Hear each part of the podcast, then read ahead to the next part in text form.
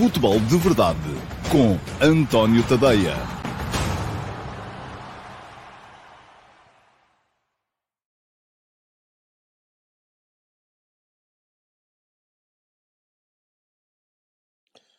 Ora, então, olá a todos, muito bom dia e começo por vos pedir desculpa por este atraso. Hoje foram uh, quase sete minutos, foi mal, foi mal, foi muito mal. Um, estava aqui a acertar coisas relativamente ao, ao meu Substack e acabei por me atrasar. Uh, no início do, do programa, estão as desculpas pedidas, espero que sejam aceites.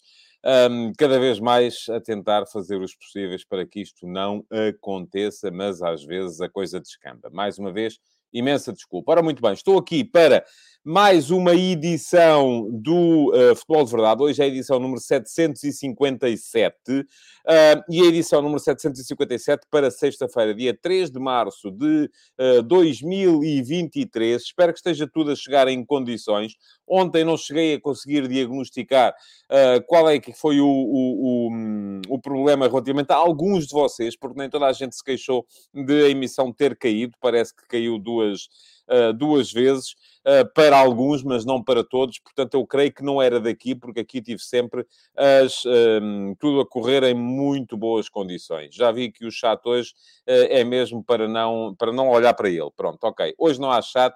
Uh, vou só olhar aqui, na medida do possível, para as primeiras perguntas e não há mais, porque de facto não tenho paciência. Peço-vos imensa desculpa quando vocês começam todos a, a, chamar nomes uns aos outros e isto acontece invariavelmente quando a conversa muda entre vocês, para o lado das arbitragens, uh, para mim deixa de funcionar e deixa de haver. Portanto, muito obrigado a todos aqueles que conseguiram hoje que não haja uh, live chat durante o programa. Podem continuar. Uh, eu pode ser que lá para o meio do programa lá volte e tente voltar a ver se há aí alguma coisa que não seja o churrilho de insultos que acabei de olhar para aqui e ver de uns para os outros e dos outros para uns. Vamos lá, já perdemos muito tempo com isto. Uh, o futebol de verdade, como sempre, arranca, enfim, e vou tentar fazer isso, uh, olhar para o, uh, para o chat e para as primeiras cinco perguntas que aqui são colocadas, para aqueles que são mais rápidos a chegar e a colocar questões. e já sabem que a melhor maneira de garantir que são dos primeiros a chegar e a colocar questões é seguirem o meu canal no YouTube. Basta clicar em cima do botão que diz inscreve-te no canal e depois disso também uh, clicarem em cima do sino uh, e ativarem as notificações. Assim, a partir do momento em que eu uh, coloco a emissão um, programada, vocês podem desde logo comentar e dessa forma ser dos mais rápidos a chegar e a fazer perguntas. Hoje o primeiro foi o Rodízio, muito bom dia, e o Rodízio diz, hoje fala-se, já não é de hoje, já se falava desde ontem, acho eu, ou desde anteontem, em Leonardo Lelo para substituir Grimaldo. O que acha? Eu pessoalmente preferia o outros de que se tem falado, o Rami Bensembaini ou o Rafael Guerreiro, que é benfiquista doente. Olha, desconhecia que o Rafael Guerreiro era benfiquista, mas se é doente é mau, eh, porque eh, geralmente jogadores doentes não, é, não costuma ser muito boa ideia, pois eh, acabam por faltar algumas vezes às, hum, às partidas. de qualquer maneira, Uh, aquilo que me parece é que uh, o Lelo pode ser uma boa, uma boa opção. É um, jogador, é um lateral, uh, enfim, no esquema habitual do Casa Pia, joga mais contra, num, esquema com uma linha de 5 e, portanto, acaba por não ser propriamente uh, avaliável, tendo em conta aquilo que serão as necessidades da linha de 4 que o Benfica usa normalmente atrás, mas de qualquer modo também não me parece que o Grimaldo seja um lateral ao qual o Benfica dá grande utilidade do ponto de vista defensivo, pelo menos a defender atrás. E a ideia do Benfica do Schmidt será cada vez mais defender mais, o mais alto possível. Portanto, uh, dentro da realidade nacional, não vejo muito melhores opções. Agora, é claro que se olharmos uh, para a realidade internacional, há inúmeras possibilidades uh, para se poder uh, substituir o Grimaldo. Isto partindo do princípio que o Benfica deita a toalha ao chão e desiste da possibilidade de renovar contrato com Grimaldo, e é isso que está em causa. Recordo, Grimaldo acaba contrato este ano, terá aparentemente propostas de vários clubes que podem pagar muito mais uh, do que paga o Benfica, e o Benfica já é, entre todos os clubes portugueses, aquele que mais pode pagar aos seus uh, jogadores. Portanto, uh, a partir do momento em que o Benfica deita a toalha ao chão e desista da ideia de. Ehm, desista da ideia de renovar contrato com o Alex Grimaldo. Dentro da realidade nacional, muito francamente, não vejo muitas opções melhores, assim de repente não me lembro de nenhuma, do que o Leonardo Lelo.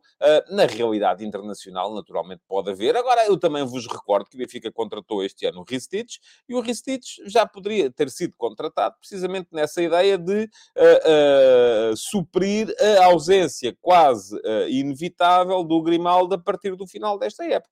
É assim que os clubes têm que trabalhar, é começar a olhar um bocadinho para a frente, trabalhar de forma prospectiva e, de certa forma, contratarem, quando percebem que vão perder um jogador importante, desde logo chamarem outro para poder ter o necessário tempo de aclimatação ah, para poder vir a substituí-lo. Portanto, uh, creio que uh, a ideia por trás da contratação do Ristich pode ser um bocadinho essa também, no caso do, do, do Benfica. Bom, vamos lá, vamos mais perguntas daquelas que chegaram hoje no início do programa. Uh, já vi que está muita gente aí, até inclusive em caixas altas, a dizer, a revoltado com os horários. Uh, com... Ah, não, os horários, mas não é comigo. Está bem, ok, muito bem. Diz o Domingos, que foi o segundo a chegar hoje. Vasco Santos ficou a saber hoje pelas notícias. Pelas notícias? Hum. Isso logo à partida parece-me ser uma má forma de se ficar a saber, seja do que for. Que as suas contas estão a ser investigadas por suspeita de alegados subornos que recebeu do Benfica. Acha que ele tem condições para ser VAR no jogo de hoje? Domingos. Vou dizer-lhe isto assim com toda a clareza possível. Das duas, uma. Ou ele está a ser investigado e tem que ser notificado pelas autoridades, não é pelas notícias. E a partir do momento em que um uh, árbitro estiver a ser investigado pelas autoridades Acho que deve-se deve -se, deve -se pedir escusa de, de ser uh, uh, uh, VAR, árbitro, árbitro auxiliar, quarto árbitro, seja o que for. Um, mas não deve ser afastado por causa de. Eh, há aqui duas coisas que são separadas. Primeira questão é Investigado não é culpado, certo? Portanto, não estou aqui a defender que o indivíduo A, B ou C deva ser afastado porque não é culpado, está só a ser investigado. Agora, parece-me que é no mínimo, inteligente. Se um determinado indivíduo estiver a ser investigado pelas autoridades, não é pelas notícias e não é por, repara aí, nas condicionantes todas que tem na sua frase, Domingos, suspeita de alegados. Portanto, tá, já estamos aqui a falar de coisas que ouvi dizer, que se disse, que ouvi dizer que, vou, que se vai fazer, que talvez, alegadamente e tal. Ouça, isso já não é conversa. A partir daí já não é conversa. Portanto, muito claramente, um indivíduo que esteja a ser investigado pelas autoridades, não é que esteja a ser investigado pelos programas de televisão da, da, da, da, da, da noite, é que esteja a ser investigado pelas autoridades como suspeito de ter eventualmente uh, uh, uh, incorrido em crimes de corrupção, ou seja, o que for, deve, enquanto está a ser investigado, deve ser preservada a sua utilização. Uh, não é afastado, é só fica aqui um bocadinho, não faz estes jogos, faz outros. Pronto. Uh, agora, isto é quando estiver a ser investigado pelas autoridades e as suspeitas forem ao ponto das autoridades e de um juiz uh, poder eventualmente levantar o sigilo bancário para ele ser uh, investigado. Portanto, não é, não é porque ouvi dizer nas notícias e porque houve alguém que escreveu. Não, não, isso aí, não. Siga. Bom, José Neto, bom dia. Será hoje um bom jogo para vermos mais dos reforços norte? Mais? Enfim, ainda não vimos nada, não é? Portanto, é para vermos alguma coisa. Uh, se será hoje um bom jogo? Depende. Eu acho que este Famalicão, e vou falar do jogo do Benfica mais daqui a bocado, acho este Famalicão uma belíssima equipa. Uh, Portanto, uh, depende sempre, não é? É como o jogo com o, com o Boa Vista que foi antes deste, o jogo com... Enfim, todos os jogos. O jogo com o Vizela foi mais complicado, mas também podia ter dado. É assim, se o Benfica estiver uh, tranquilamente no marcador a partir de determinada altura, pode, com certeza, dar minutos ao uh, Tenkstedt, ao Schelderup, mas até ver, aquilo que se notou foi que o uh, Schmidt um, tem travado a utilização dos novos reforços enquanto os jogos não estão resolvidos. E, portanto, não sei, também não sei até que ponto é que, entretanto, já passaram mais 15 dias desde o jogo com o Boa Vista, se eles já estão mais integrados, se o treinador já acha que eles já estão mais capazes de dar a sua... Isso depende muito daquilo que se passa nos treinos e que nós não temos, naturalmente, possibilidade de saber. Viriato da Beira veio só desejar bom dia, bom dia para si também. E o Carlos Gusto pergunta: em Portugal preferimos não jogar e bloquear a construir. Há algum tempo que defendo 0 a 0, 0 pontos. Isso não iria obrigar as equipas a construir em vez de destruir? Não iria beneficiar o produto? Uh, divido, estou muito dividido relativamente a isso, Carlos, porque uh, a partir desse momento podíamos começar a ter as equipas a, a, a marcarem dois golos, uma para cada lado, só para, desde logo, garantirem pontos eh, para, para, as duas e depois começavam a jogar com um a um. E o espetáculo seria o mesmo. Também não quero dizer que toda a gente fizesse isso. Uh, mas, vamos lá ver. O jogo de futebol é um jogo em que uh, se ataca e se defende. Não há nenhuma razão para eu achar que atacar é alguma coisa mais meritória do que defender. Uh, o construir e o destruir uh, é uma coisa que, enfim, eu percebo isso na vida em geral, não é? Embora muitas vezes as empresas de demolições sejam muito úteis e destruir também possa vir a ser algo particularmente importante, mas uh, no futebol não é tanto o destruir, é o impedir o adversário de nos ferir por exemplo, no desporto americano, que todos nós incensamos, uh, até à, à, à, última casa, há uh, cânticos na NBA, defense, defense, defense, porque a defesa é uma parte muito importante do jogo. Defender é tão meritório, uh, defender bem pode ser tão meritório como atacar bem. E não há nenhuma razão para eu, de repente, chegar aqui e decidir que uma equipa que ataca bem, mas defende mal, deve ter mais pontos que uma equipa que ataca mal, mas defende bem. Porquê? Se são, uh, para já o jogo é uno, os processos são encaixados um no outro.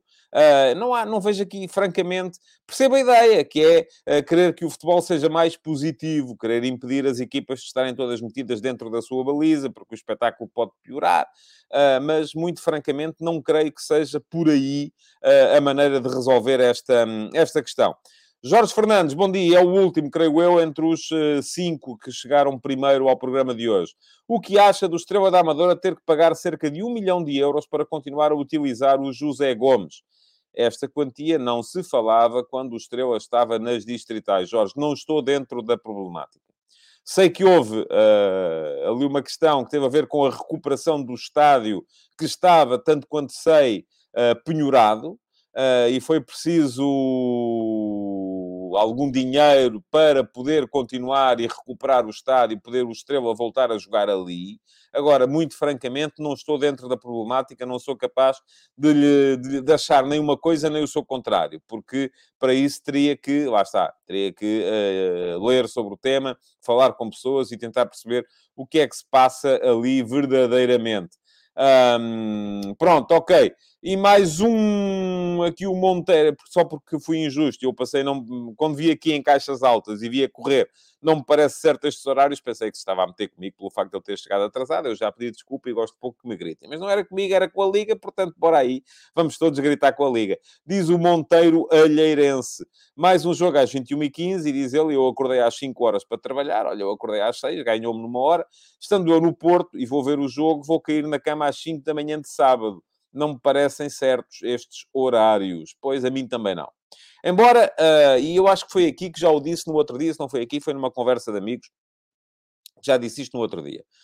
Quando eu era puto, quando eu era miúdo, jogava-se às nove e meia. Não era às nove e um quarto, era às nove e meia, com uma vantagem havia um dia que era o dia do futebol. E a malta podia, de certa forma, uh, ceder-se naquele dia. Geralmente era o sábado à noite. Os jogos de futebol eram quase todos ao domingo à tarde. Às vezes havia uma antecipação para sábado à noite, nove e meia. As, os jogos europeus eram todos à quarta-feira e iam decorrendo ao longo do dia. Uh, e até, eu lembro perfeitamente de ver, se calhar não era o ideal, mas de ver, por exemplo, o Vitória de Guimarães, o Vitória Sport Clube, a, jogar à tarde, quarta-feira à tarde, jogos de Taça UEFA, aquela campanha da Taça UEFA com o Marinho Pérez, aquela equipa do Paulinho Cascavel, do Admir, do Basaúla, do Nedinga, um, enfim, eram, eram muitos jogos uh, à tarde. 5 da tarde, 6 da tarde, se calhar não era o ideal. Porquê? Porque os jogos das quartas-feiras europeias eram todos na mesmo, no mesmo dia, não era como agora. Liga dos Campeões à terça, Liga dos Campeões à quarta, Liga Europa à quinta, Liga Conferência à quinta, enfim, eh, é uma, eh, são todos os dias. Eh, mas, nesses dias de quarta-feira europeia, eu lembro perfeitamente, enfim, não vivia em Lisboa, as vias de comunicação não eram tão boas como são neste momento, era mais, demorava-se mais tempo a chegar às cidades, mas os jogos das quartas-feiras europeias eram às nove e meia da noite e no dia seguinte era dia de escola. Mas, no entanto, era uma vez por semana. O problema agora não é só haver um jogo às 21h15. O problema agora é que há jogos às 21h15 várias vezes por, por semana. Há jogos à noite vários dias por semana. E isso acaba por uh, uh, anular ali, de certa forma, uh, o, o, o, beneplácito da, da, da, da exceção para se tornar regra. E quando se torna regra, torna-se absolutamente incomportável. E, portanto, vou dizer-lhe, Monteiro, estou de acordo consigo, também não me parecem certos estes horários. Ora, muito bem. Vamos lá aqui olhar uh, para o, o chat a ver se dá para usar hoje ou não. Uh, ok, vamos lá ver. Parece pode ser que sim. Pode ser que tenhamos sorte. Isto aqui, pelo menos ultimamente, já está um bocadinho mais calmo. Portanto, se está um bocadinho mais calmo, uh, vamos lá, vamos a isso e vamos dar aqui uma oportunidadezinha, porque eu, quando, a sério, quando a coisa começa no tu és isto, tu és aquilo, vai lavar a boca, vai tomar. Pá, a sério, não tenho paciência. Não estou para isso não é, e já vos disse aqui várias vezes, quem quer vir para aqui fazer isso só está a conseguir uma coisa, que é estragar a experiência a todos os outros que querem vir participar num programa de comentário de futebol verdadeiramente interativo. Porque a ideia é essa, é eh, eu estou aqui, disponibilizo-me para estar a conversar convosco. Se vocês ao, ao mesmo tempo quiserem estar a insultarem-se uns aos outros, eu não consigo ler os vossos comentários e aqueles que são comentários que são verdadeiramente úteis. Um, diz aqui o José Costa, eu gosto de jogos às 11 de domingo, eu também gosto. Uh, gosto bastante. Uh, o Pedro Barreira vem lembrar o Boa Vista Atlético de Madrid, épico, no Velho Bessa, quarta à tarde. Tenho uma vaga ideia também uh, desse, desse, desse jogo. O Pedro Videira diz jogos no máximo às 17 horas e o regresso da cerveja com álcool e o futebol muda. Também não tenho nada contra. Uh, não creio que o fenómeno do liganismo uh, ou dos maus comportamentos nos estádios em Portugal tenham muito que ver com o fenómeno do alcoolismo. Embora tudo, isso fosse tema para um programa inteiro. Podíamos estar aqui um programa inteiro a falar uh, da questão da pirotecnia, da questão dos adereços, da questão das zonas especiais para adeptos, onde não sei quê, pode-se levar bandeiras. Enfim, tudo isso para mim é um verdadeiro atropelo àquilo que deviam ser as regras para se poder estar num campo de futebol uh, e para se poder apoiar uma equipa de futebol, mas é como vos digo, isso daria um programa inteiro e pode ser que um dia destes o façamos. Diz o Joe Ben, se a Liga tivesse contrato com a Ásia, possivelmente os jogos deixavam de ser às 21h15 e passavam para às 11 e o. Pois é possível que sim. Uh, o Nelson, uh, portista, diz: Eu sou do Porto, vou a Chaves ver o jogo às 8h30. A que horas irei chegar a casa? Estou desgraçado. Um, 8 e meia, 10 e meia, uh, adepto da equipa que joga fora não pode sair logo, com certeza, tem que ficar ali um bocadinho à espera que os adeptos da equipa da casa saiam e, e abandonem o perímetro do estádio provavelmente não consegue sair do estádio antes das 11, 11 e picos, uh, creio que são para aí, que hora e meia, duas horas, se calhar nem são, de Chaves ao Porto neste momento, mas uh, pronto, é de sábado para domingo. Domingo, se calhar, o Nelson pode, pode dormir à, à vontade, é possível que sim. Uh, mas uh, vamos a ver. Diz aqui o Carlos Guiste, pergunta se os direitos centralizados poderiam beneficiar estes horários ou se não tem nada a ver. Uh, tem. Têm. agora, é preciso perceber onde é que está o poder. Lá está. A questão aqui é a seguinte: quem é que manda? Neste momento, quem manda é o operador. Uh, porquê? Porque o operador, porque os clubes estão separados, cada um decide por si e a liga ali só está. E o operador depois acerta com os clubes, tu jogas a esta hora através da liga. A liga aqui funciona apenas como intermediária. A partir do momento em que a liga tenha um mandato para poder negociar de forma centralizada todos os jogos do campeonato, pode, se eventualmente quiser, uh, impor determinadas regras ao operador que vai comprar. Uh, como, por exemplo, olha, nós queremos ter, dos nove jogos da jornada, queremos ter cinco jogos ao domingo à tarde. Uh, e o operador diz, ai, ai, mas isso a mim não me dá jeito, porque aí vou ter jogos a concorrer uns com os outros. O que eu quero é um jogo às três, um jogo às cinco, um jogo às sete, um jogo às nove. E depois quero os outros, uh, portanto, três, cinco, sete, nove são quatro, os outros cinco jogos quero Uh, no sábado mais dois, eventualmente, um às seis e outro às oito, ou um às sete e outro às nove, uh, e quero na sexta-feira à noite mais um, uh, mais um na sexta-feira ao final da tarde, mais um na segunda-feira à noite, porque é isso que dá jeito para o operador. Agora aqui depende, onde é que está o poder? Quem é que tem poder negocial? o produto está a ser vendido acima ou abaixo do preço que vale. Porque se o produto estiver a ser vendido abaixo do preço que vale, quem está a comprar, uh, naturalmente vai ter que ceder. Se o produto está a ser vendido acima do preço que vale, quem está a comprar não vai querer ceder, porque já está a pagar mais do que aquilo vale. E estando a pagar mais do que aquilo vale, quer as coisas de acordo com os seus interesses. Quando nós uh, estamos aqui a falar da negociação de direitos uh, e estamos aqui a falar da, da, hum, de querermos que os clubes continuem a receber aquilo que recebem neste momento, ou ainda mais, e eu acho que o produto neste momento já está a ser vendido acima daquilo que vale, o que estamos a ver é que provavelmente quem vai comprar vai ter mais poder do que devia, por exemplo, na definição dos, dos horários.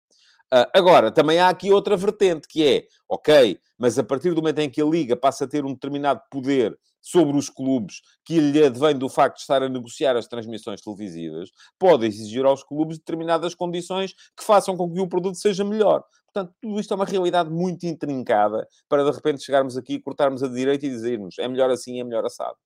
É, é tudo isto tem que ser uh, tido na devida, na devida conta. Uh, ora, muito bem. O que é que dá só ver se tínhamos aqui mais coisas? Estamos aqui, pergunta-me, enfim, temos aqui coisas que estão, que estão, estão, estão a ser. Uh, estão a ser. Uh, estão no, no, no, na sequência do programa e, portanto, já lá vamos chegar. Para já, o que é que vamos fazer? Vou lembrar-vos que. Um, vou lembrar-vos que podem fazer a subscrição do meu Substack e vou colocar aqui a passar em rodapé o endereço é tadeia.substack.com, está a passar aqui embaixo. E se quiserem, vai ficar aqui na emissão gravada um link também uh, para quem quiser chegar lá e subscrever. Podem fazer subscrições gratuitas, não pagam nada, também não leem tudo, uh, só leem o início de alguns, leem alguns textos por inteiro, que são os textos gratuitos, outros que são os textos apenas para subscritores premium, leem só o primeiro parágrafo, um, e também não têm acesso nem ao meu canal de Telegram, onde podem ouvir os textos lidos por mim, dessa forma uh, recebem-nos em áudio e não têm que gastar tempo do vosso dia a ler, um, e além disso podem ainda entrar no meu servidor de uh, Discord, onde temos várias chatrooms para poder debater assuntos que estão na, na, ordem do dia no futebol nacional e outras coisas também. Portanto, quem quiser uh, fazer o upgrade do plano para Premium, paga 5 euros por mês. Se quiser fazer a, a, subscrição anual, são 50 euros por ano, portanto, com dois meses de borla. Um, mas tem acesso a tudo isto. Agora, outra coisa, se não são ainda subscritores, nem que seja gratuito, uh, vão lá e façam a subscrição, porque para a semana, início da semana, vai seguir para todos os subscritores gratuitos do meu Substack um formulário Google Forms com perguntas e pedidos de sugestões relativamente àquilo que devemos fazer aqui no Futebol de Verdade. O Futebol de Verdade não tem diretamente a ver com o meu Substack, é feito no YouTube. Uh, há muita gente que ouve uh, em, uh, em podcast, na versão apenas áudio, seja no Apple Podcast, seja no Spotify, seja onde for. Há muita gente que vê no YouTube, seja em direto, seja depois em diferido, mais ao final do dia, mas de qualquer modo as coisas para mim estão ligadas porque é tudo trabalho. E, portanto, eu creio que há muita gente que está aqui no futebol de verdade que depois está também no Substack uh, e vice-versa. E, portanto, vai para todos os subscritores gratuitos e premium também, naturalmente. Portanto, vai para todos os subscritores do meu Substack um formulário Google Forms com perguntas, com pedidos de sugestões acerca daquilo que devemos fazer com o futebol de verdade uh, a muito breve prazo. Estou a contar convosco, já vos disse, não vou tomar a decisão da maioria, mas vou ter muito em conta aquilo que forem as vossas sugestões e aquilo que forem os vossos uh, comentários. Bom, Uh, vamos lá, outra coisa que vos quero dizer é que temos que passar então à pergunta na MUS. E a pergunta na MUS de hoje vem do Alcides Correia. Olá, Alcides, bom dia. Uh, e pergunta-me o Alcides o seguinte: dois árbitros de Chipre foram nomeados pelo uh, Conselho de Arbitragem, ou a Comissão de Arbitragem da Federação Portuguesa de Futebol, para dirigirem o Moreirense Trofense e o super escaldante Académico de Viseu Estrela da Amadora. E atenção, que não se trata de nenhum, de nenhum intercâmbio de formação. Poderemos estar a caminhar para pontualmente termos mais árbitros estrangeiros a apitar os jogos dos campeonatos de Portugal? Pergunta o Alcides. Vamos lá ver. A APAF já veio dizer que é contra. E eu percebo as razões da APAF para ser contra uh, esta nomeação de árbitros de, de Chipre. Uh, e os que estão em causa são o senhor Constantinos Felas, uh, que vai apitar o Moreirense Trofense, e o senhor Andreas Argirou, que vai apitar o Académico de Viseu, estrela da Amadora. Perceba as razões da APAF. Eu acho que a partir do momento, e lembra-me aqui o uh, José Costa, uh, que o João Pinheiro foi apitar o clássico da Grécia. Sim, é verdade, sim, senhores, e, e, já aconteceu várias vezes, e já tivemos, esse sim, ao abrigo de um intercâmbio, árbitros portugueses a apitar na Liga Francesa e árbitros franceses a apitar na Liga Portuguesa. Mas eram casos muito, muito, muito episódicos. Agora, perceba as razões da APAF quando vem dizer que, quando estamos a fazer isto, estamos a passar já não vou dizer um outro estado de incompetência aos árbitros portugueses, mas estamos incluídos, porque se calhar isso muitos de vocês até me vão dizer, pois, pois estamos, é porque eles são incompetentes de facto, e uh, se calhar até temos tido algumas arbitragens uh, menos boas, uh, admito que sim, mas estamos ao mesmo tempo a criar nas pessoas a percepção de que os árbitros são incompetentes e a justificar, seja que for, que as pessoas venham a dizer, pensar, escrever, falar acerca desse, dessa problemática. E isso eu percebo. Não sou a favor disso. Essa é a razão principal uh, pela qual uh, os, uh, o, não sou favorável a este tipo de ações. a este tipo de ações. E diz-me aqui o Pedro Barreira, árbitros estrangeiros, é o fim da credibilidade dos árbitros portugueses. Certo, o Daniel Neto já vem dizer, não vejo nada contra árbitros estrangeiros, os jogadores e treinadores também vão para outras ligas e vêm outras, outras ligas para cá. Se calhar assim começava a valorizar-se mais a carreira e a competência dos árbitros. Muito bem. O que é que eu acho que, em termos ideais, devia ser feito, aliás, o Josias Martins Cardoso diz isto também, temos jogadores e treinadores, porque não árbitros. O que é que eu acho que devia ser feito a este nível? Eu uh, percebo a lógica da APAF, e já disse aqui, acho que, uh, sendo, uma, sendo uma exceção, e voltamos aqui à lógica da exceção versus a normalidade, sendo uma exceção, uh, aquilo que me parece é que vai descredibilizar a normalidade. Isto é, se eu, em todas as condições, vamos, eu gosto muito de dar estas imagens relativamente ao cotidiano da gestão de um, de um lar. Se eu faço o jantar todos os dias, mas no dia em que tenho convidados, uh, contrato um chefe para vir fazer o jantar cá à casa, o que é que vai acontecer? Os convidados vão achar que eu não sou capaz, e até mesmo as pessoas que habitam aqui em casa comigo, vão achar que eu não sou capaz de cozinhar em condições. E por isso mesmo, eh, quando há convidados, vem esta é a mesma questão.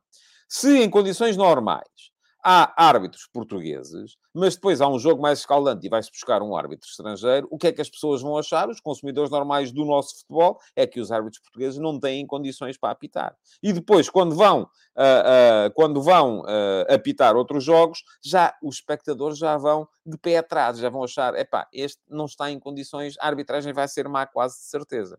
Agora, também percebo o contrário, que é, que é os à partida, os espectadores olharem para um árbitro estrangeiro e de repente acharem que ele é menos condicionável, que ele é menos pressionável, porque ele não está cá, não vê os programas de televisão, não, vê, não lê os jornais, uh, não se encontra com as pessoas na rua e, portanto, à partida será muito mais, uh, uh, muito menos pressionável. E isto é uma coisa boa. O que é que eu acho que devia ser feito? Eu acredito, e acredito mesmo, e, e, sou muito sensível, não sou nada, ainda hoje nas conversas de mercado falei sobre isso, e já lá vamos mais à frente, não sou nada nessa coisa, ah, os portugueses é que são isto, e os estrangeiros são aquilo, não, nada disso, esqueçam lá isso, acho que somos todos pessoas, uh, uh, mas, uh, e temos todas as mesmas, uh, à partida as mesmas condições, diz aqui o José Costa, e eu vou pedir, vou ver se há o Prémio Nobel da Credulidade para lhe o entregar, José, diz que acaba a suspeição, não a suspensão nunca vai acabar enquanto os clubes quiserem que ela se mantenha. Até podem vir árbitros de Júpiter que vai continuar a haver suspensão se os clubes quiserem que ela se mantenha, se der jeito aos clubes que ela se mantenha. Portanto, esqueça lá isso. Isso aí é mesmo a, acreditar no Pai Natal e nas renas e tal, a voar e o trenó a entrar pela chaminé. É mais ou menos isso. Uh, mas, um, agora, aquilo que me parece, aquilo, aquilo a que eu sou favorável uh, é há um intercâmbio permanente. Sim, eu vejo duas maneiras disto funcionar. Ou haver, por parte, por exemplo, da UEFA, uma comissão geral de árbitros que podia nomear. E, ouça, não é pela despesa, com certeza. Hoje em dia já não é pela despesa. O futebol está um, está a um tal nível de receita que não há razão nenhuma para a jornada deste fim de semana do campeonato português não ter um alemão, um francês, um italiano, um, um grego e depois a jornada da Bundesliga ter um português, um inglês e por aí afora. E isto viria, de certa forma, facilitar uh, uh, uh, o aumento da, da, ou a diminuição da capacidade de pressionar. Diz aqui o Carlos Santana que o VAR também vinha credibilizar a arbitragem. E credibilizou. Até os clubes quererem. Quando os clubes quiseram que ele deixasse de credibilizar e, e quiseram montar a narrativa a dizer que é mau, passou logo a ser mau. Pronto, é assim. Uh, isto, infelizmente, nós temos uma grande percentagem do adepto de futebol está dependente da narrativa que lhe vem do seu clube. E, portanto, isto é por isso que nunca vai acabar a, a, a suspeição. Uh, agora, uh, outra questão é, outra possibilidade que havia era as ligas, as próprias ligas, poderem contratar árbitros independentemente da sua nacionalidade e haver um quadro de árbitros da Liga. E, por exemplo, a Liga Portugal podia contratar árbitros por todo o mundo. Pagava, naturalmente, porque eles são profissionais, portanto, não, não, não é por aí. E havia esses árbitros uh, podiam até continuar a viver nos seus países, de preferência continuavam a viver nos seus países, para estarem longe deste ambiente mais tóxico, e vinham cá. Mas isto só podia ser feito, do meu ponto de vista, para não descredibilizar os locais, se fosse, uh, uh, se fosse feito a nível global. Nunca pode ser uma, uma, uma, uma coisa casuística. O Alcides, que vive em Inglaterra, e diz, o, António disse árbitros portugueses em Inglaterra, e ri-se muito. Ó oh, Alcides, os ingleses não são melhores. É o que eu tenho para lhe dizer e já disse isto aqui várias vezes. Já vi erros dos árbitros ingleses que, se fossem portugueses, enfim, era uh, o fim do mundo. Uh, uh, enfim, pronto, ok. O Cardoso diz que gosta de assistir a jogos sem comentadores. E eu vou-lhe dizer duas coisas ao, ao, ao Cardoso. Primeira, ninguém o impede. Segunda, nem sei porque é que está aqui. Não é? Está-me a ouvir para quê? E terceira, não percebo o que é que isso tem a ver com a conversa. Mas pronto, uh, ficou feliz, não ficou por ter dito isso. Deitou cá para fora, estava aí, oprimido no peito, veio cá para fora. Fiz, pá. Temos cá para isso. Ainda bem que veio. Se quiser continuar, pode continuar. Se quiser continuar aí sem som, só a ver a minha boquinha assim a mexer, também pode. Uh, porque, enfim, há, há, gente para tudo.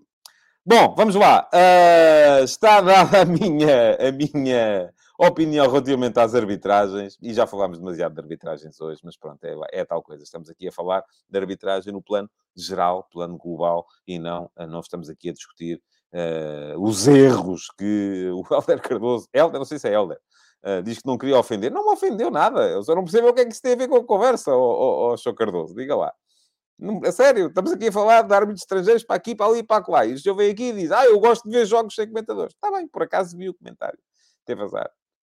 Uh, não me ofende nada, quer dizer, era o que mais faltava. Agora, de repente, eu achar uh, que ficava ofendido porque as pessoas preferem os jogos sem me ouvir. Isso é, tudo, por mim, tudo fantástico. Vamos lá. Uh... Ataques rápidos para hoje. Vamos a isso, que já não temos muito tempo, já vamos com 34 minutos de programa. E a duração do futebol de verdade é uma das coisas que vai estar no formulário de Google Forms. Eh, que vos vou mandar a todos aqueles que forem subscritores gratuitos do meu, ehm, do meu Substack. Um, ok, ataques rápidos para hoje. Primeira questão. Ontem houve Real Madrid-Barcelona. Ganhou o uh, Barça uh, no Santiago Bernabéu, 1 a 0. O golo foi ali um bocadinho, a bola entrou um bocadinho aos trambolhões dentro da baliza do Courtois, autogolo do uh, Éder Militão. Um, o jogo foi muito diferente daquilo que é habitual, muito mais bola do, do Real Madrid. Uh, e já não acontecia desde 2017 o Real Madrid ter mais bola do que o Barça num clássico. Uh, duas coisas para dizer sobre este jogo. A primeira é que ele não foi transmitido para, em, por nenhum canal de televisão em Portugal. Tem a ver com direitos, tem a ver com custos, tem a ver com o excesso de oferta, tem a ver com aquilo que quiserem. A verdade é que não houve e ontem quem quis ver teve que se, uh, teve que se virar para, o, para a IPTV e para as formas menos, menos corretas de assistir a jogos, mas ontem não havia eh, não havia, eh, não havia outras opções. Portanto, eh, foi mesmo isso. Uh, outra questão que também tem a ver com o dia de ontem, uh, e já alguém aqui há bocado perguntava sobre isso, eu escrevi sobre o tema nas conversas de bancada de hoje, vai ficar aqui o link. Um, porque ontem o António Oliveira, e para quem não sabe, António Oliveira é o filho do António Oliveira, do Tony, do Benfica, é neste momento treinador do Coritiba, no Brasil, foi ouvido por uma comissão de inquérito, enfim, não percebi muito bem que comissão era aquela, por um magistrado, uh, uh, a propósito dos incidentes que, se verificaram, bolas, no final do uh, Curitiba Atlético Paranaense, derby da cidade de Curitiba, Uh, e uh, a dada altura o uh, magistrado diz-lhe: mas vocês, os treinadores portugueses, vêm a marcar território, o técnico do Palmeiras dá chutes nos, nas garrafas d'água, você é muito reclamão e tal. E o António Oliveira deu uma lição, do meu ponto de vista, fantástica, a dizer que, que as pessoas são aquilo que são, cada pessoa tem a sua índole, aqui não há portugueses, não vejo raças, nem cores, nem religiões, nem culturas, nem nacionalidades. É, são pessoas. E isso, para mim, no meu ponto de vista, foi. também tem um bocadinho a ver com aquilo que estávamos a dizer há bocado das, das, das arbitragens ou dos árbitros. Um, foi uma lição dada pelo António Oliveira ao magistrado uh, do Paraná, um, que se calhar muito mais gente devia, devia tomar em devida atenção. Uh, escrevi sobre o tema, quem quiser saber mais sobre isso é dar um saltinho, já deixei o link lá atrás uh, nos, uh, no, nas conversas de bancada. Proposta para transformar a Taça da Liga numa competição em que só entram os quatro primeiros classificados do campeonato. Um, sou contra, acho que se pode perfeitamente fazer isso numa eventual super taça, vamos lá dizer, imaginar os uh, três primeiros mais o vencedor da Taça de Portugal, uh, e se o vencedor da Taça de Portugal for um dos três primeiros, mudar o, o, o, o incluir também o quarto ou o finalista vencido, enfim, como quiserem, criar aqui uma, na Supertaça uma oportunidade para se fazer dinheiro, até mesmo deslocalizando a, os jogos ou a Final Four para o, para o estrangeiro. Agora, taça da Liga, para mim, é outra coisa. E, portanto, taça da Liga, se é para participarem só quatro equipas, não é taça da Liga. Não, não, volto a dizer, não digo que não se faça isso, que não se faça essa competição. A supertaça era uma possibilidade. Pode até criar-se uma competição nova e, ao mesmo tempo, extinguir-se a taça da Liga. Agora, chamar taça da Liga a isto, não, porque não tem nada a ver. Portanto, isso sou e serei sempre contra. Uh, entrevista, entrevista, enfim, conversa amena mais uma vez, a entrevista a António Salvador, uh, pelos 20 anos de liderança do Sporting Clube Braga, foi feita nos meios do clube, é, enfim, é cada vez mais um, um hábito. Uh, os uh, presidentes, os treinadores, só falam uh, para, os, para, para, os, meios que eles próprios controlam, que é, é, mais ou menos como escrever as perguntas e as respostas ao mesmo tempo, fantástico. Uh, mas uh, ainda assim gostei de algumas coisas com António Salvador, que é um trabalho super meritório na, à frente do Sporting Clube Braga. 20 anos ele pegou no clube quando o clube estava ali a lutar para não descer, muito mal do ponto de vista financeiro, mas neste momento é um clube que está e ele veio assumir isso mesmo, a dizer que estão a dar passos firmes no sentido de poderem vir a ser campeões em breve. E, volto a dizer, eu sou sempre a favor de novos campeões. Seja onde for, em Portugal, em França, Espanha, na China, onde for. Gosto sempre que apareçam novas equipas capazes de desafiar o status quo. Portanto, um Braga capaz de desafiar os três grandes, sou e serei sempre a favor. Mais coisas ainda relativamente ao dia de ontem. Uh, proposta, ou apareceu agora o uh, Ziad, espero estar a dizer bem, Ziad Tlemceni, uh, ex-jogador tunisino do Vitória Sport Clube a dizer que e tal, eh, não vieram falar comigo, se falassem comigo eu cobria a proposta que está a ser feita pelo Sr. Saviris uh, e pelo Sr. Wesley Hiddens, uh, que são os donos do Aston Villa e que estão para entrar como acionistas minoritários na SAD do Vitória Sport Clube. Até cobria do ponto de vista do, do, do, do, que vão pagar e tal, e não sei o quê. E o Ziad tem outra vantagem, é que é alguém que apesar de estar na Tunísia, sente o Vitória, é vitoriano, gosta do Vitória, uh, mas um, isto leva-me a crer que aquilo que o Vitória está à procura no investidor não é dinheiro. Não é porque o Ziad até pode dizer, ah, o homem vai dar, lá, o, o, Vice-Sport, dono do Aston Villa, vai dar uh, ah, 5 milhões e meio por 45%. Eu dou 10 milhões, cubro, até dou o dobro, dou 11 milhões, cubro isso, dou o dobro mas aquilo que o Vitória quer não é dinheiro fresco, não é dinheiro, uh, ou não é só dinheiro fresco, é também a possibilidade de uma parceria com um clube. Uh, e isso uh, consegue com o Aston Villa, não consegue com o Ziad, porque com certeza não tem um clube para entrar nessa, nessa parceria. Diz aqui o Carlos Gomes, 5 milhões e meio por 46% não é pouco. Eu acho que é, mas também é preciso levar em conta aquilo. Lá está a parceria é muito mais do que isso. E a mim o que me choca não é a venda dos 46%, é precisamente a parceria. Aquilo contra o qual eu me movo, e já escrevi sobre isso aqui há tempos no uh, último passo, e vou deixar aqui também o link, porque tenho links disponíveis hoje uh, para uh, deixar é precisamente a possibilidade de clubes serem donos de parte de outros clubes. E isso é que me faz muita confusão e far-me-á sempre muita confusão. Diz o Carlos Santana que ele quer é networking. Pois é, é um bocado isso mesmo. porque creio que a questão é muito, é muito por aí. Última questão relativamente aos ataques rápidos. aquilo que veio dizer a Comissão de Vencimentos do Flóculo Porto acerca do prémio de, uh, que foi uh, entregue aos administradores da SAD e que está refletido no relatório de contas, do qual falei aqui ontem, uh, no Futebol de Verdade. Neste último neste semestre, neste último semestre de 2022, eu recordo que o Flóculo Porto uh, estava, uh, ou pagou, e deixa-me só olhar aqui para isto outra vez, para ter a certeza de quanto é que foi, foram, foram, enfim, é muito dinheiro, já não consigo lá chegar. Sei que foi muito mais dinheiro do que pagam o Sporting ou o Benfica aos seus administradores, e isso foi justificado, tal como eu disse aqui ontem, que com certeza era a justificação, era essa, com os prémios pelas conquistas dentro de campo que foram conquistadas, pelo, que foram feitas pelo Flóculo Porto, e explicou a Comissão de Vencimentos que foram 1,6 milhões de euros a dividir por cinco administradores. Agora vou dizer aqui muito claramente, é demais. Acho que é demais, tendo em conta aquilo que são os resultados uh, financeiros da SAD. Porque eu percebo, eu, eu, ainda ontem, a propósito do Sporting, por exemplo, falei aqui um bocadinho em sentido inverso. Eu acho que no meio é que está o equilíbrio. O Sporting estará, do meu ponto de vista, a sacrificar a capacidade para conseguir resultados no campo. Há uh, necessidade de equilibrar contas e de apresentar resultados financeiros.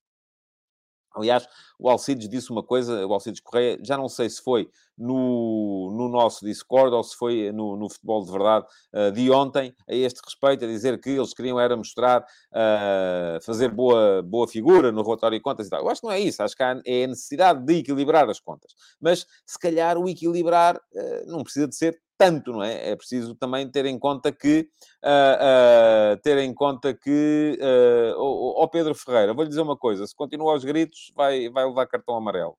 Uh, e não há aqui nenhuma falta de coerência. E volto a dizer, quem não está bem é passar ao canal seguinte.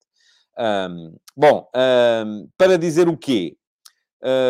para dizer que acho que se isso é demais, também acho que é demais por outro lado. Uh, e, mas até vou pôr aqui o comentário só para explicar, porque eu gosto de explicar estas coisas. Assim, eu não vou é gritar, como o Pedro diz. O saco azul não é futebol e não fala. As contas do Porto e as comissões do Porto são futebol. Essa falta de coerência é estranha. Vou explicar, Pedro. Como se tivesse, que não tem com certeza, seis aninhos. O saco azul está em investigação. Quando, e já disse aqui várias vezes, e vou voltar a dizer, vou voltar a dizer, investigue-se, doa a quem doer. E quando chegar ao fim, se houver culpados, que sejam punidos de forma exemplar. As contas são um facto. Estão na, o relatório foi apresentado ontem, está lá escrito. Está, não está a ser investigado, nós estamos a ver se é verdade ou mentira. É verdade. Foi dito, foi justificado, foi explicado. Consegue perceber a diferença? Se não conseguir, eu se fosse assim ficava um bocadinho preocupado. Agora, hum, estava a dizer o seguinte, relativamente a isto foi justificado, foi assumido, foi dito. Não estou aqui a, a, fazer ilucubrações sobre suposições alegadamente terão sido pagos. Não, não é alegadamente, está lá, foi. Uh, uh, e foi justificado, e eu vou dizer, para uma SAD que tem dificuldades financeiras, em, como tem a SAD do Porto, acho que 1 milhão e 600 mil euros pagos a 5 administradores é demais. É aquilo que me parece a mim. Acho que é demais. Uh, pronto, mas isto sou eu a achar as pessoas no Flóculo Porto acharão então uh, que é de menos, com certeza. Porque se calhar até podiam ter pago mais e tudo bem. Vamos lá. Ataque organizado para hoje, para vos falar aqui da jornada. Geralmente à sexta-feira o ataque organizado é para vos falar da jornada do fim de semana.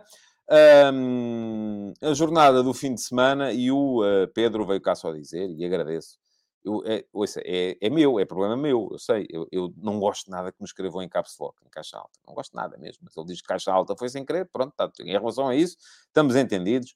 Uh, uh, mas é, é, assim, há pessoas que calhar, a quem se calhar não as incomoda. A mim incomoda-me bastante.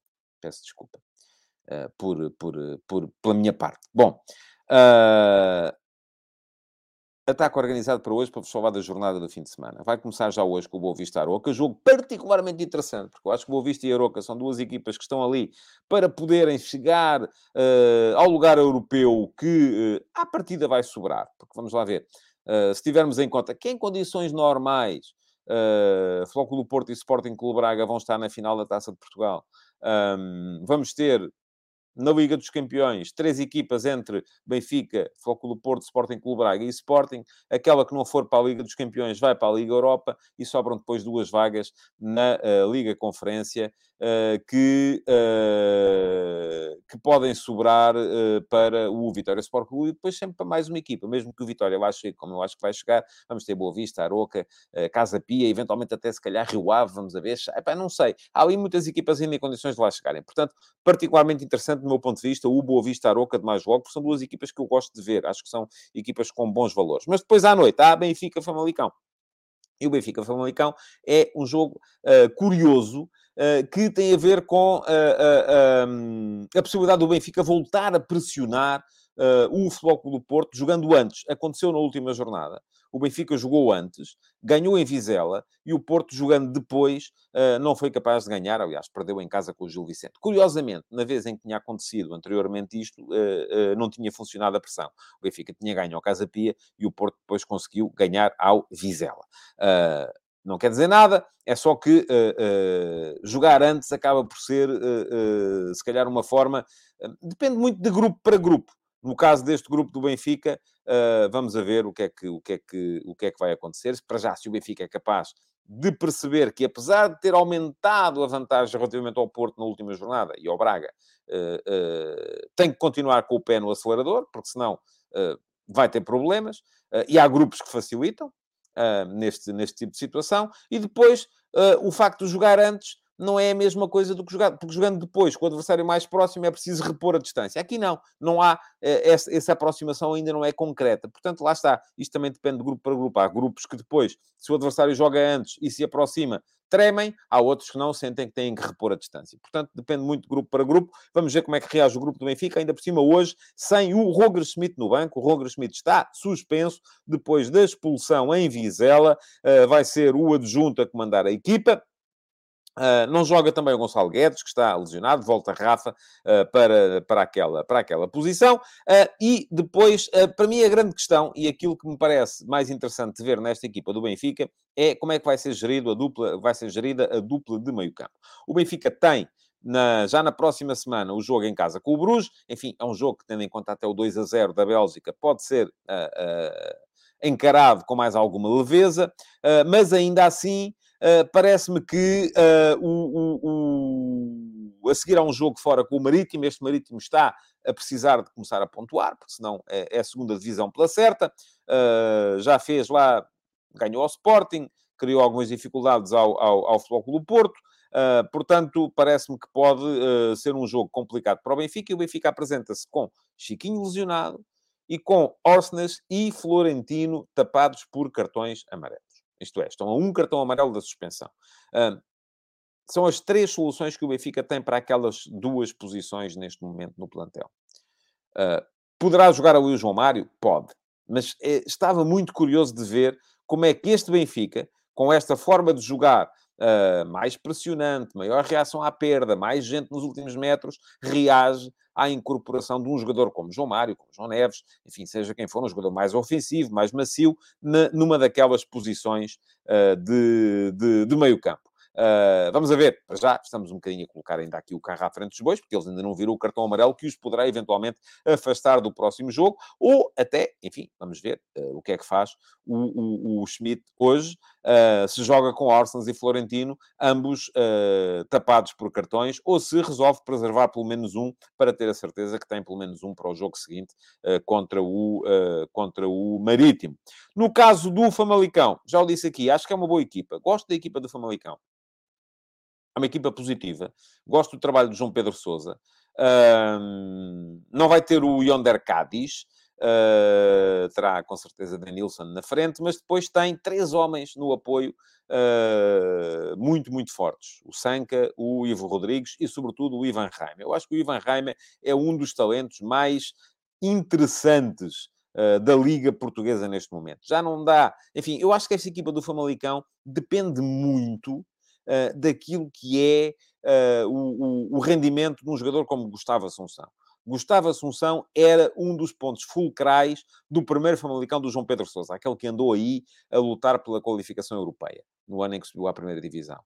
entretanto, perdeu o fulgor, uh, desapareceu das escolhas, não era sequer titular na maior parte dos casos, parece que hoje vai formar meio campo com o Zaidu, uh, vamos a ver, uh, mas acho que uh, vai depender tudo muito disso. Este Famalicão tem capacidade para ter bola, tem capacidade para jogar no meio campo adversário, mas vai ter que ter também capacidade para suster o Benfica do ponto de vista defensivo, porque senão, se sofre um, dois gols a abrir, de facto, alguém dizia aqui há bocado que o Benfica hoje vai encher o saco, isso pode também perfeitamente acontecer. Ora, muito bem, amanhã, vocês continuam aí a discutir que prejudicaram este e prejudicaram aquele e que não sei o quê, pronto, está bem, deixem-se estar. É da maneira que eu nem olho para o chat mais uma vez. Amanhã vamos ter, então, um, Chaves Porto, Uh, jogo complicado para o Porto. O Chaves joga bem, embora, uh, enfim, no jogo que fez recentemente em casa com o Sporting tenha ficado um bocadinho aquém. O Sporting teve até alguma facilidade, embora o resultado final 3 a 2 uh, não, tenha, não tenha denotado isso, mas foi um jogo até relativamente fácil para o Sporting. Porto sem João Mário, sem Uribe, que estão a cumprir castigo, sem Galeno, sem Evanilson, que estão ainda, tanto quanto se sabe, lesionados, e portanto vai ser um Porto com algumas, com algumas baixas. Chaves também sem o João Teixeira, e o João Teixeira é uh, um, um, um, caso, uh, é um jogador muito importante na, na, na equipa do, do, do, do Chaves, uh, mas pode não ser um jogo fácil para o, para o do Porto. O Sporting joga também amanhã em Portimão, uh, à partida com o 11 sem, sem limitações uh, e, portanto, o jogo também não será com certeza fácil. O Portimonense não está safo, o Portimonense está ainda uh, longe de, de, de, de, lá chegar. E vou só uh, dizer, pergunta-me aqui o Carlos Guiste se sem Galeno o PP joga à lateral ou na linha da frente. Pois é, pode acontecer de tudo. Vamos a ver. Um, enfim, não havendo João Mário, eu creio que o lateral direito será PP. Uh, não havendo Galeno, uh, acho que o Porto vai encontrar com certeza uma outra uh, alternativa para jogar. Enfim, há sempre o Dani Namazo, que já fez esse lugar algumas vezes, embora não seja a mesma forma de fazer, de fazer o lugar. por fim, temos ainda o Sporting Clube Braga a jogar em casa com o Rio Ave. O Rio Ave é outra das boas equipas desta liga. Braga sem NAKT também, algumas ausências. diz aqui o João Beno que o Rodrigo Conceição vai ser o lateral do Porto. Também é possível. Uh, o Pedro Ferreira bloqueou o Caps Lock outra vez, uh, está aí com problemas no seu, no seu teclado. Um, mas uh, pronto, vamos, vamos, vamos ver. Na segunda-feira cá estarei para vos fazer aqui a revisão daquilo que foram os jogos do, do, do, fim de semana uh, para mais uma edição do Futebol Verdade. Em relação a esta, aquilo que falta é pedir-vos, por favor, que deixem o vosso like uh, e que vão comentar depois a emissão gravada deixem lá ou perguntas para poderem candidatar-se a serem a Pergunta na MUS na próxima edição, que tiver Pergunta na MUS de Futebol de Verdade, que é da próxima terça-feira, ou então apenas comentários só para uh, dar ali um enganozito ao algoritmo, para o algoritmo mostrar o programa a mais vossos amigos. Muito obrigado por terem estado aí. Segunda-feira estamos de volta para mais um Futebol de Verdade. Para já, resta-me desejar-vos aqui um bom fim de semana. Até lá. Futebol de Verdade, em direto de segunda a sexta-feira, às 12h30